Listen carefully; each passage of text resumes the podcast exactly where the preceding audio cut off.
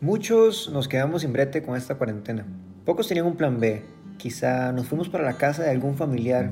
O tal vez estamos confinados en nuestras casas, viendo series, películas, jugando play, revisando redes sociales, entrando para ver quién nos etiquetó o le dio me gusta a una publicación. E inconscientemente caemos y pasamos horas y horas viendo memes que otra gente compartió. Y sí, esto nos pasa a muchos. Si me conoce, gracias por escuchar. Y si no, no importa. En este momento no es relevante que me conozca a mí. Busco que conozca a estas personas y se motive, se empodere, que agarre a la cuarentena, la vea fijamente a los ojos y que le pegue tres manazos, que le diga suave un toque. Aquí el que manda soy yo. Y sí, hay que hacer caso, hay que seguir las normas. Y hay muchas cosas que no podemos hacer, pero eso no significa que la cuarentena sea una excusa para dejar de hacer, para dejar de crecer. Esto es En Cuarentenados, un espacio para compartir historias de gente que le ha tocado vivir cosas más difíciles que esto. Paréntesis. No digo que la cuarentena por sí sola no sea difícil. Historias de gente que ha logrado salir adelante a punta de esfuerzo, de trabajo, de sudor, dejando amigos, seres queridos de lado para lograr sus sueños, perdiendo personas que amaban. Mi nombre es Alejandro y si llegó hasta acá, gracias, muchas gracias. Hoy vamos a escuchar la historia de Jorsan, un mae que con tan solo 23 años de edad ha perdido más que un trabajo, ha perdido más que un examen, un curso, una relación. Batalló con la pérdida de tres personas que amaba. Sí. Imagínese a las tres personas que usted más quiere. Sí. Él perdió a las tres personas que lo motivaban a crecer. Y si ustedes lo escuchan, jamás creería que pasó por lo que pasó. Claro, vale. Comenzamos, comenzamos con pasión, ¿verdad? y una vez porque es lo más importante. A pesar de que nos encontramos, ya no dice el nombre, igual, cuarentenados, comenzamos o nos encontramos en procesos difíciles, todos hemos pasado por ahí, o muchos comenzamos en momentos difíciles de nuestras vidas, a como a lo largo del tiempo nos vamos topando momentos que apremian el corazón. En mi vida no comenzó con momentos difíciles, pero sí llegó a ese momento. Mi vida comenzó fantástica, una familia extraordinaria, pero cuando yo cumplí seis años de edad fue cuando llegó ese momento apremiante. A, mis, a mi corta seis años, me tocó comenzar a vivir el proceso de quimioterapia y radioterapia que llevaba mi mamá, pues le habían detectado cáncer en el cerebro y todo esto empezó a llevar pues a las dificultades en el hogar. Situaciones como la tristeza, la preocupación, la agonía y no, no una situación de, de crisis total porque apenas era un niño de seis años, no se comprendía mucho las cosas, pero largo largo el proceso, largo el momento y cada vez hacía más difícil. Fue momentos eh, complicados para mí saber que mi mamá no era exactamente la misma persona, sino que ya era una persona que no podía alimentarse sola, no podía bañarse sola, muchas cosas que uno ve normales a lo largo de, nuestras vidas, como ir a caminar, ir al súper, ir a hacer compras, o que me duele algo y me, me tomo una pastilla o busco algo, ya no era tan sencillo ya simplemente hay hay que llamar a un doctor para que le medicara algo especial. Si había que hacer algo, o ella quería hacer algo, era simplemente como ir al baño, había que empezar a ayudarle. Y esas cosas, pues, uno era así, son complicadas cuando uno las tiene, pero no hay como vivirlas, no hay como tener a alguien a la par o hasta uno mismo tener que vivirlas para darse cuenta de lo valioso que es uno y lo mucho que tiene. ¿Cómo le explica uno a un niño que su mamá tiene cáncer que tiene que pasar por un proceso llamado quimioterapia, un proceso que puede provocar efectos secundarios que no son para nada bonitos. Bueno, creo que es bastante difícil. Después de cuatro años de llevar este proceso, mi abuela falleció por un cáncer gástrico también y fue un momento difícil para la familia. Y si todo ya era difícil, a sus 10 años las cosas se complican más. Mm, al año siguiente, de hecho, lo que pasó a mi abuela, detectaron otro tumor en su ojo izquierdo, mi mamá perdió su ojo izquierdo y pues todo se empezó a complicar aún más. De hecho era que la abuela, mi abuela era la mamá de mi mamá, entonces tenía un dolor tremendo, ¿verdad? Atrás de ella. Ella llevaba un peso bastante complicado. Podría decir con toda seguridad que mi mamá fue, es, es una mujer muy valiente. muy, valiente. Claro. Y resulta que eh, en este proceso, a mis, a mis 10 años que falleció mi abuela, comienzo mis 11 años, en quinto año de la escuela, y en ese momento me tocó vivir el proceso más difícil que he vivido en mi vida, en mis 23 años de edad.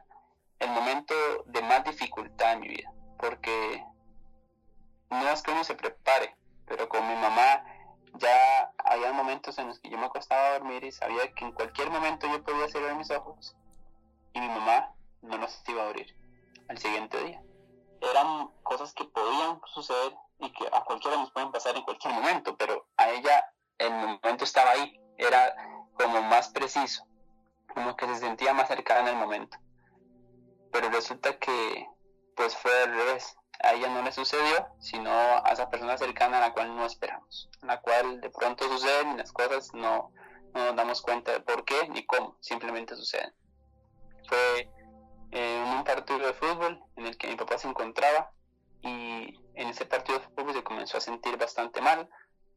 Hizo lo que todos hacemos cuando nos sentimos mal, que es irnos para la casa.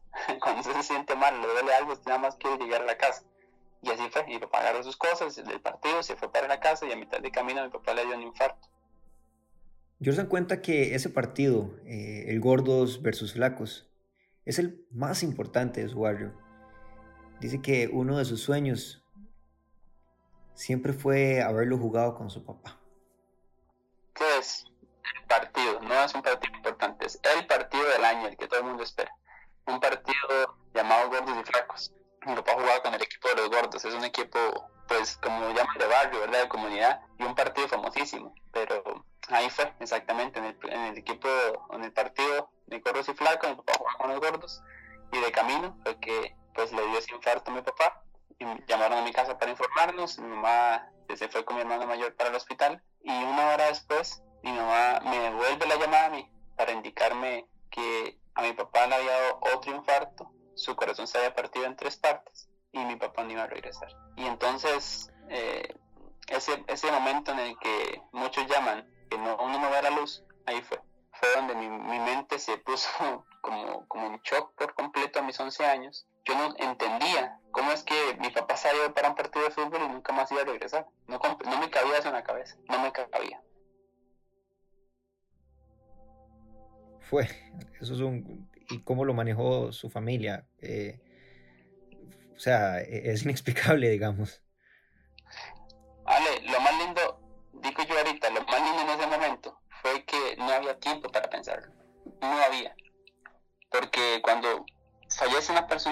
Una familia cercana, como, era mi papá, ese, esa persona que uno ve como héroe, que uno ve como ejemplo a seguir, cuando él falleció, uno tiene como un momento de luto, de preparación, de, de sentirse pues agobiado, triste, solo, pero buscar el acompañamiento de los demás y un momento como de recapacitación de, de entender lo que pasó.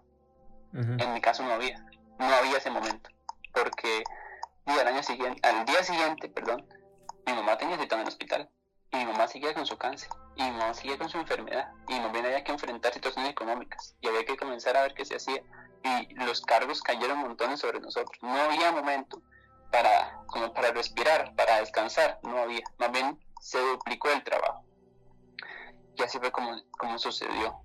Pues mi hermano mayor comenzó a trabajar, ya en ese momento, ya los gastos de mi mamá no solamente eran del hospital, sino ya gastos por aparte, comprarle algunas medicinas extra, eh, algunos gastos extra, eh, medicamentos y, hasta alimentos especiales que tenía que comer.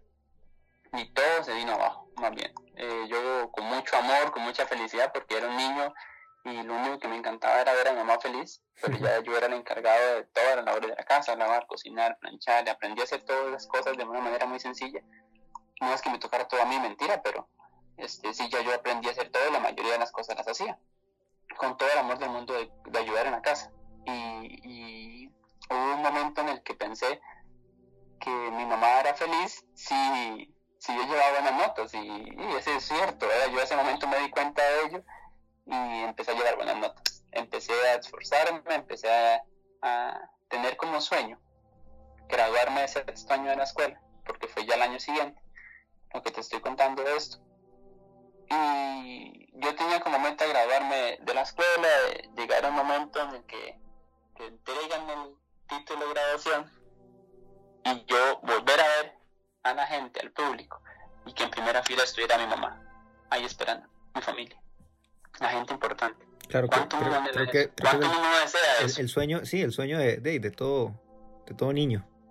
Correcto. Y adolescente, uno en el colegio lo desea, en la universidad Sí. no lo quiere, en todo Sí, momento claro. uno quiere que esas personas en ese momento especial estén ahí. Y así era. Yo, yo la anhelaba con todo mi corazón, pero en especial ella, porque sabía que era un momento difícil, que habíamos pasado momentos difíciles, y yo sabía que eso le iba a hacer muy feliz, lo sabía. Entonces, hubieron, hubieron situaciones complicadas. Ale, te voy a contar algo que muy pocas veces cuento, y es que hubieron momentos en los que mi mamá se me acercó a decirme, hijo, ocupo hablar con usted. Mi mamá comenzó a tener algunas complicaciones y ya estando aquí en la casa. Y ella sabía que quizás el momento que nadie quería que, llegara se estaba acercando. Ella muchas veces me dijo, hijo, yo te amo mucho y quiero que sepa que me siento orgulloso de usted. Pero si yo no llego a mi graduación, a su graduación de sexto año, y yo de una vez la callaba, porque detestaba escuchar esas cosas. Para mí era un temor inmenso. Yo llegar a mi graduación y que ella no estuviera ahí. Para mí era como un fracaso. era como lo peor que me podía pasar. Porque para mí, lo, único que yo quería, estaba como encerrado. Lo único que yo quería, y para mí lo único que podía ser perfecto es que mi mamá estuviera ahí. No me cabía otra razón en la cabeza. Entonces siempre le decía, no, hombre, tranquilo, no te preocupes, todo va a salir bien. Y yo seguía haciendo mis cosas. Siempre evitaba esa conversación con mi mamá. Siempre la evité. Uno de los sueños más importantes para cualquier persona es celebrar ese título de una graduación, tomarse una foto con todas las personas que estuvieron ahí siempre. Y pues el 7 de agosto cumple año de mi hermano menor, de ese año. Y, y es un, y uno se imagina que, que fiesta, celebración, por lo menos, ¿verdad? Hay fotos y una cosa bonita. Y aunque sea que, que ¿verdad? Por lo menos en ese momento pues nos tocó ver lo opuesto a ello. Nos tocó ver a mi mamá en la noche salir eh, a, a ella como podía de mi casa caminando para montarse en una ambulancia que la estaba esperando afuera de mi casa porque se encontraba en crisis. Y directo para el hospital a, a entubar porque ya se encontraba en una situación complicada. Y tres días después entró la llamada la bendita llamada que nadie quiere escuchar. Un 10 de agosto. un 10 de agosto de, de ese año pues nos entró la llamada hace 11 años diciendo que mi mamá había fallecido en el Hospital México, por ahí de las 2 de la tarde. Fue un momento muy oscuro. De hecho, mi hermano mayor, a él fue el que lo llamaron, a él fue el que le indicaron, y él se acercó a nosotros dos y nos contó. Fue un momento muy difícil porque justo cuatro o cinco horas antes nos tocaba la visita en el hospital y fuimos a visitar a mi mamá. Era un domingo y no pudimos verla porque estaba completamente entubada. Solamente mi hermano la pudo ver y la vio muy poco y salió y nos, nos venimos para la casa. Entonces queda, quedan muchas cosas como dispensas, como al aire. No poder verla a ella, no poder estar ahí, uno viene con preocupación y llega el momento difícil. Y llega el momento en el que más vacío sentí, que fue mi grabación de sexto año. Cuando yo llegué ahí, tomé mi título y no vi a la persona que quería, no vi a las personas que quería ir. Fui un completo malagradecido porque estaban mis hermanos. Ahí estaban ellos estaban familiares, pero yo no quería que ellos estuvieran ahí, yo quería que estuvieran los que no estaban. Y no es que eso esté mal, sino que también fui mal agradecido. Y lo que hice fue despreciar el momento, yo no tengo fotos de mi grabación de sexto año, no tengo nada de, de ese momento, y me aparté por completo. Me aparté por completo, me fui para mi, mi casa y me encerré en mi cuarto por casi cinco años, porque la verdad sí fue me aparté de la gente, dejé de soñar, dejé de provocar metas para mi vida, objetivos, hacía lo que quería, era un, un completo irrespetuoso en mi casa, me convertí en prepotente, en orgulloso, pero, o sea, fue una cosa egocéntrica de una manera tremenda, si hacía lo que yo decía y lo que si hacían lo que yo no quería, para mí estaba mal. Era algo increíble en mi casa, las cosas que se, que se veían, yo me- siempre desde muy pequeño cocinaba y, y era el encargado de cocinar en mi casa. Y yo cuento a veces como chiste que, que yo conocía tan poco a mi familia, pero tan poquito a mis hermanos, que yo a veces cocinaba y yo no sabía si les iba a caer mal o si eran alérgicos a algo, les iba, les iba a inflamar la cara o no sé. Mae. Cuando Jordan dijo eso,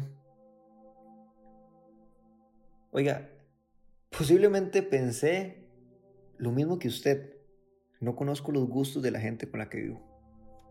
Le dio inflamar la cara, o no sé, porque yo no los Simplemente no, no los conocía a ellos, no quería compartir con ellos. Y hay una razón muy importante, el por qué. ¿Por qué si yo vivía a la par de ellos, en los cuartos vivían literalmente a la par, no, no los conocía, no me preocupaba por ellos? Y es que pensé, si mi abuela se fue, al año siguiente se fue mi, papá, al año siguiente mi mamá, ¿cuánto más faltará para que yo me quede solo? Entonces, como esos partidos me habían dolido tanto, dije, no me voy a encariñar de nadie más para que no me duelan más. Esos fueron los vacíos que sentí. Ese fue el momento de crisis personal y la razón por la que yo me aparté de mi familia. La razón más, más, más errónea. Pero, Ale, decime dos. ¿Qué más podía estar pensando yo en ese momento? Sí, sí. Y sí. Me puse a pensar en la gente que más amo. Y realmente, man, no veo una vida sin ellos. ¿Usted qué pensaría? La verdad es que cuando uno se pone en los zapatos de la gente que ha perdido un ser querido, uno dice, pucha, qué valientes. Una pérdida implica muchas cosas. Cuando un ser querido se va, alguien tiene que dar un paso al frente, levantar la mano y hacerse cargo de la familia. Esas personas son un verdadero ejemplo. Eh, hermana mayor se hizo cargo mucho a la mayoría de las cosas, ya él estaba trabajando entonces, eh, lo económico venía de parte de él, él nos ayudaba, eh, venía también de parte de la pensión que nos dejó mi papá, que, fue un monto pues, no extravagante, pero sí nos ayudaba montones en los estudios, más que todo, eh, cosas escolares y esas cosas eran fantásticas, esa, esa pensión, ese, ese, dinero extra. Y pues, a pesar de que nos ayudábamos, tratábamos de salir adelante, vino el factor económico como razón principal de la felicidad y qué error teníamos, qué error estábamos cometiendo, porque fue ahí donde pasó. Pensábamos que ahí venía la felicidad, que si estaba el televisor de, marca estaba bien, que si teníamos ropa de marca estaba bien, que si teníamos el teléfono nuevo estaba bien, y que si teníamos el play estaba genial, y todo esto empezó a llenar nuestros, nuestros corazones, nuestra familia, de puros vacíos. Él es el hermano del medio. Su hermano mayor tiene 32 y su otro hermano Fabián es menor por cuatro años. ¿Ustedes tres vivían juntos? Sí, correcto. Sí, sí, desde que fallecieron mis papás, eh, la decisión que tomamos como familia, porque así la tomamos juntos, fue, fue quedarnos y más que por estar juntos como familia fue porque yo más bien no quería estar con mi otra familia, no quería estar con más gente todavía. Entonces decidí estar solo en mi casa, era mi casa, también usted se siente cómodo en su casa, yo no quería ir a vivir a otro lugar y mis hermanos tampoco, entonces fue parte de la decisión que se tomó. Vivir todo eso antes de entrar al colegio fue bastante complicado para él. Entré al colegio sin, sin rumbo, fue como, como vacío, ¿verdad? Como si no tuviera qué hacer, pero con, con el objetivo y la meta de que los amigos que no pude tener en la escuela, por X razones, que eran muy, muy pocos los amigos que tuve, los iba a tener en el colegio. Entonces, en cuestión de meses, yo ya era el famoso del colegio. Yo ya era el que conocía a todo el mundo, el que llamaba la atención. Y claro, necesitaba eso. Necesitaba llamar la atención. Necesitaba que me vieran, que se dieran cuenta que yo estaba ahí. Porque yo llegaba a mi casa y estaba completamente solo. Porque yo llegaba a mi casa y era otra persona totalmente. Era una máscara completa. Porque el vacío y el dolor que yo tenía adentro no tenía cómo reflejarlo. Entonces llegaba al colegio y era esa otra máscara me ponía una máscara de, social, de feliz, de alegre, de la persona que no le pasa nada. Y así fueron mis 11 años. Fiestas, desastres, conocer personas erróneas, malas amistades. Este, fueron, fueron cosas horribles. No es que todos hayan sido malas amistades, jamás. Todos, todos colaboran y, más que y uno se acabará siempre como una o dos amistades que de verdad valen la pena. Pero, pero la mayoría eran negativas, eran personas no productivas para mi vida eran personas que me llevaron a, cosas erróneas, a faltar el respeto, a, faltar a clases, a, hacer cosas que no debía estar haciendo y probando cosas que no debía estar probando, simplemente para buscar lo que todo el mundo anda buscando, que es la felicidad. Cuando Fabián, su hermano menor, tenía 11 años, esa es una pregunta muy difícil de responder. Porque cuando, cuando fallece ya mi mamá, que es en el ciclo la última que fallece, por llamarlo de esa manera, mi hermano tenía 8 años. Él de verdad no comprendía las cosas. De verdad, te soy sincero, no comprendía lo que estaba pasando. Hasta que llegó el momento de 11, 12 años por ahí, él estaba sacando la escuela, perdón, y entonces llegó y nos dijo, ¿por qué la mamá y el papá de mis amigos los van a recoger en la escuela y mis papás no están? ¿Y qué pregunta llegó a hacer en la casa? Porque él no estaba entendiendo, por más que se le había explicado, pues se le había explicado de una manera que de la edad de él, digamos, no tal vez de la mejor, pero sí de la edad de él. Sus papás se fueron, sus papás no están. Entonces esa era como la manera en que habíamos tratado de evadir esa gran pregunta, pero entonces ya él comenzó a hacer esas preguntas más bien. Y fue, fue un momento difícil. Eh, él tomó como ejemplo mi vida y la de mi hermano mayor, especialmente la mía, porque era la que más tenía cercana, la que más pasaba tiempo en la casa, la que más estaba con él, etc. Y ese fue el ejemplo que tuvo, fue el ejemplo que, que vio y que pues, dijo, este es el que voy a seguir y, este, y lo que él haga para mí está bien. Entra de todo entra al colegio y se da cuenta que el Jorsan, que él veía como el, el, hermano a seguir, y era famosísimo en el colegio, era lo mejor. Entonces lo que yo hacía, él lo tenía que hacer. Jorsan mide más o menos metro noventa. Eso significa que entre un puño de gente es muy fácil de identificar. Usted siempre lo ve y anda faldas por dentro, bien vestido. Le cuadra verse bien. Yo conocí a Jorsan en una organización llamada FINEC. Ahí escuché su historia y me pareció increíble. tiene una paz interior y una felicidad.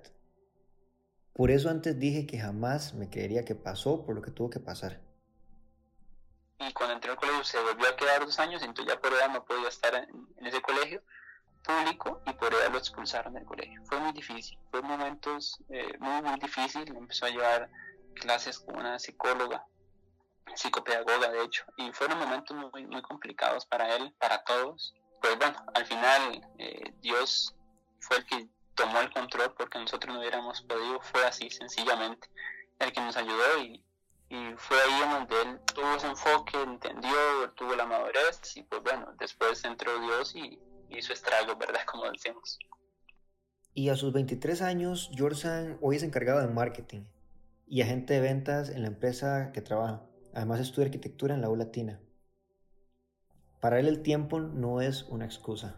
Hubieron momentos de días, años en los que yo dije, qué lindo ser algo, qué lindo poder alcanzar ser algo pero después decía, no, ¿para qué? ¿Para qué si ninguno de mis sueños se realidad? ¿Para qué si nada de lo que yo quise en algún momento se cumplió? ¿Para qué volverlo a hacer si ya sé el resultado? Que es fallar, que es fracasar. Entonces, muchas veces lo pensé, pero no lo, no lo quise poner en práctica. O lo intenté y volví a fracasar, entonces ni siquiera volví a ver de nuevo. Y fue saliendo del colegio, una amiga me invitó a un evento de esta organización que usted hablaba al inicio, de la fraternidad de hombres de negocios, y fue ahí donde me recibieron de una manera que no me esperaba y no pensé llegar a ver nunca. Y llegaron y me dijeron, Jorsan, eres un joven, un joven especial. Y yo dije, esta gente no me conoce, si supiera lo loco que soy, ¿verdad? Para no decir otras cosas, se dieran cuenta que no tengo nada especial, que no tengo nada. Y porque dicen que yo lo soy.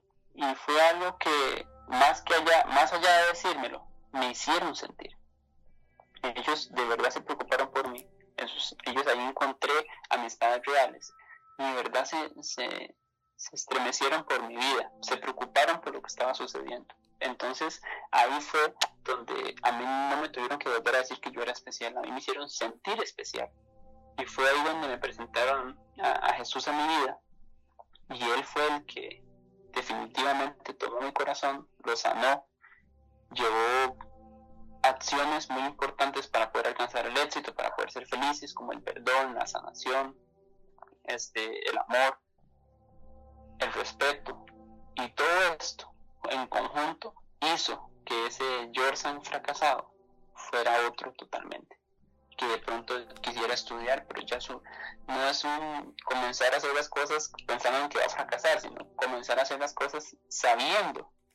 Y es diferente porque ya es un hecho, es una realidad de que yo iba a ser exitoso. de que yo iba a poder alcanzar la felicidad, de que yo iba a poder ser el mejor en lo que, en lo que, en lo que hiciera, en lo que me promoviera.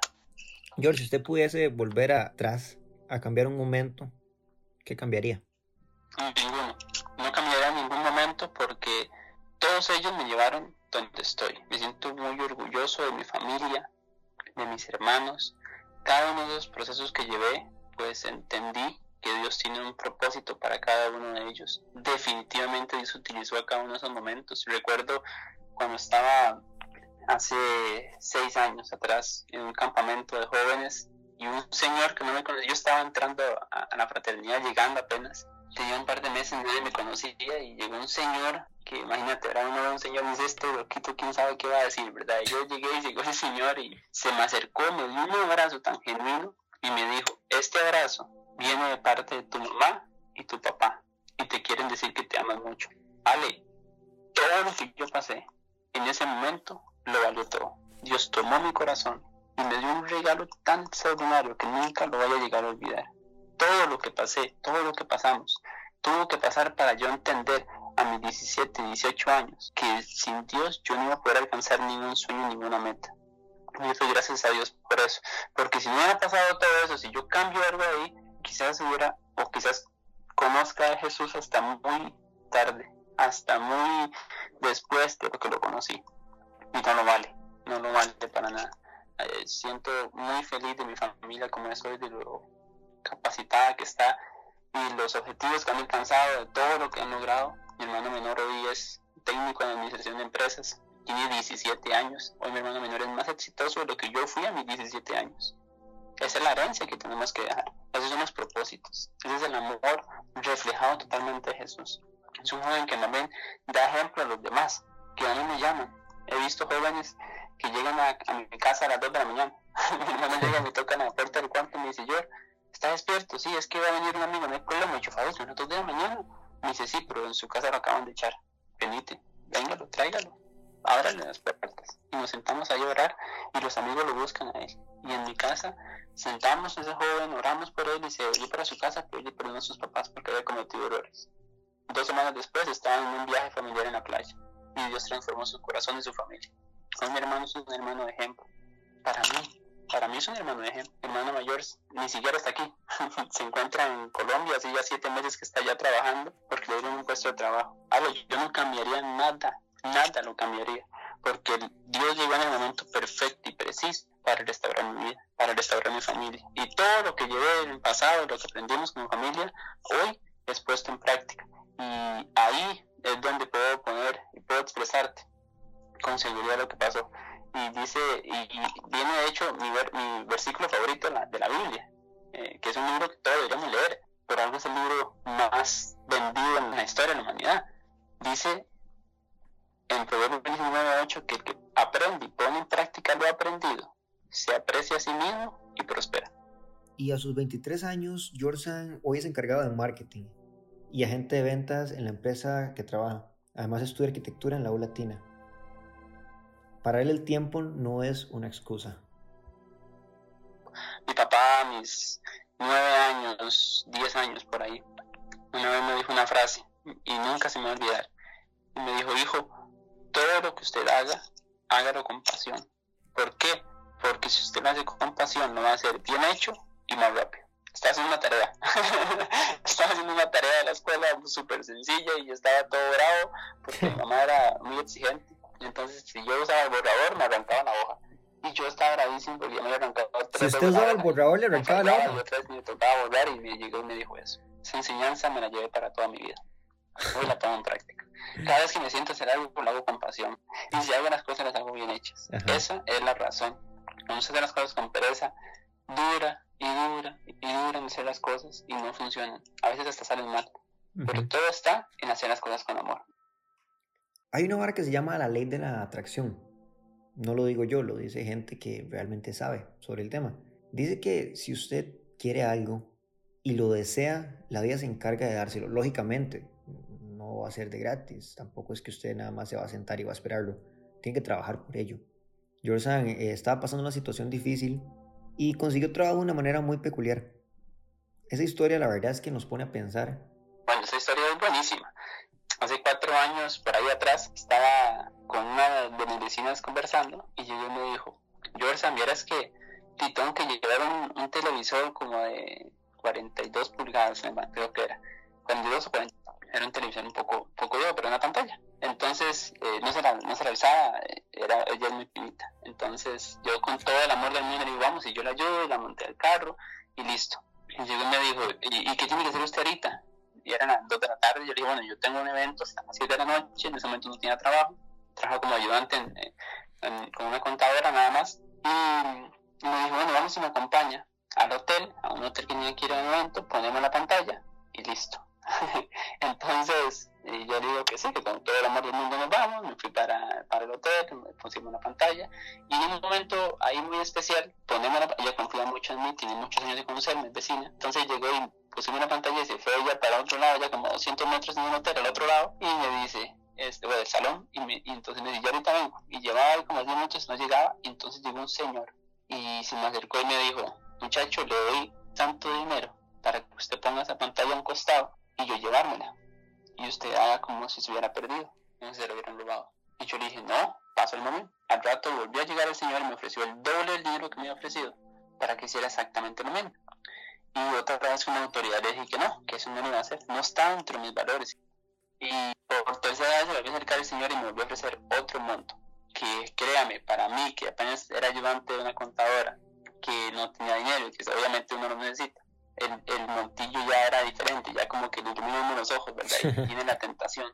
Y pues bueno, rápidamente, a pesar de todo, dije, no, no, no se la voy a dar, por favor, eh, le pido que se vaya. Y el Señor volvió a insistir. Cuando el Señor volvió a insistir, son una voz atrás mía fuertísima. Un señor, yo mido 1,90 y el señor mía por ahí 1,95 porque era más alto que yo. Y llegó y dijo, ya le dijo que no, por favor, váyase. Y entonces hasta yo me asusté porque no sabía que estaba ese señor. Y ya volví yo a ver, un señor alto. Y llegó y me dijo, ese señor se fue, ¿verdad? Claramente el otro señor se fue y, yo llegué y me quedé asustado y bueno, gracias. Y me dice, ¿por qué usted no le aceptó el dinero a ese señor? Me pagó por ese momento, podría ayudar a jalar una pantalla, ¿verdad? Pero sí me pagó más que por, por la acción, sino por, por lo que hice. Sí, por lo que significaba. Entonces, claro, entonces me dio un montón de dinero eh, bonito, digamos, no, no, es una paga normal, fue algo extraordinario, más bien. Jordan llegó y lo pueden tachar de loco o raro o no sé. Creo que eso no lo haría cualquiera. Donó ese dinero y lo mejor de todo fue que esa plata se multiplicó. Al siguiente día ya me levanté normal, comencé a trabajar con la contadora en ese momento y como a las 7 de la mañana, por ahí me llegó un correo de la empresa en la que estaba, en la que había ayudado el día antes, donde la jefa me hacía llegar una carta de trabajo. Me estaba contratando posiblemente para trabajar con ellos. En forma de agradecimiento, pero también decía, llevamos más de tres años buscando una persona como usted, ustedes. Entonces fue muy, fue confortante en mi vida en ese momento, hace, cuatro, como cuatro años ya comencé a trabajar con ellos, jalando cajas, jalando televisores y poniendo equipos y resulta que a lo largo del tiempo ya hoy soy encargado de marketing de la empresa en, las redes sociales, eh, imágenes gráficas, demás, y soy agente de ventas también. Y pues, por supuesto, trabajo en los eventos y, jalo cajas con todo el amor del mundo, pero también hay que trabajar en eventos. Y me siento muy feliz, me siento muy agradecido con Dios porque definitivamente Él toma lo que sea y lo convierte en, en diamante puro. Así fue. Yo agarré un momento muy sencillo o lo que sea ahí podría ser hasta feo, pues un momento que puede haber sido feo, yo haber entregado la pantalla y lo que sea, y él agarró eso tan sencillo y lo convirtió en, en, un trabajo, pues hoy que simplemente lo gracias a Dios y que he aprendido montones. ¿Cree usted que esta cuarentena nos vaya a servir como sociedad, nos vaya a servir como personas para ser mejores? Dale la pregunta que todo el mundo se está haciendo. Todo el mundo se está haciendo la misma pregunta. Te voy a decir algo. Si usted no ha aprendido algo en esta cuarentena, es porque no está en cuarentena es porque nos damos cuenta que estamos en cuarentena. Todos hemos aprendido algo. Una vez me pregunté por qué es que mi antes era yo vivía en una casa y hoy vivo en un lugar.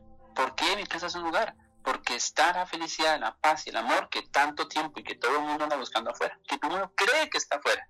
Todo el mundo dice que yo quiero estar en mi casa porque soy sofocado. Usted cree que yéndose para la playa, yéndose para la montaña de paseo, yendo a comer a lugares afuera, va a encontrar. Y no lo va a encontrar ahí.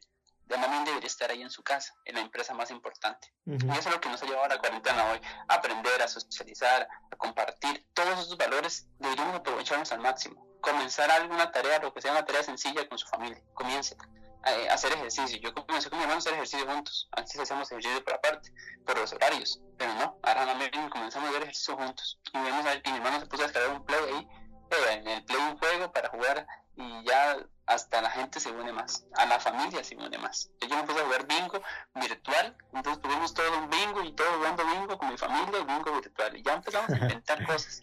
El que inventa cosas para bien va a recibir recompensas enormes.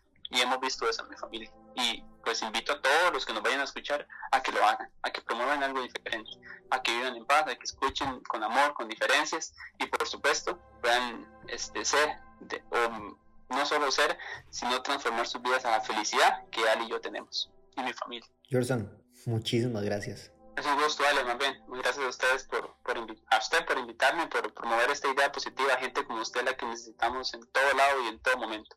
Gente que esté siempre con ideas creativas, con ideas para el bien de la sociedad. Así que gracias más bien a usted por, por tener y estar anuente a todo lo que la necesidad de la gente y buscar cómo ayudar. Este fue el primer episodio en Cuarentenados. Si esa historia lo motivó o le ayudó, puede compartirla. Hay gente afuera que necesita escuchar a gente como Jorsan. Muchísimas gracias a Isaac Matamoros por todo su apoyo en producción y edición. Y por supuesto, gracias a Jorsan por compartirnos esa hermosa e inspiradora historia. Nos vemos la próxima.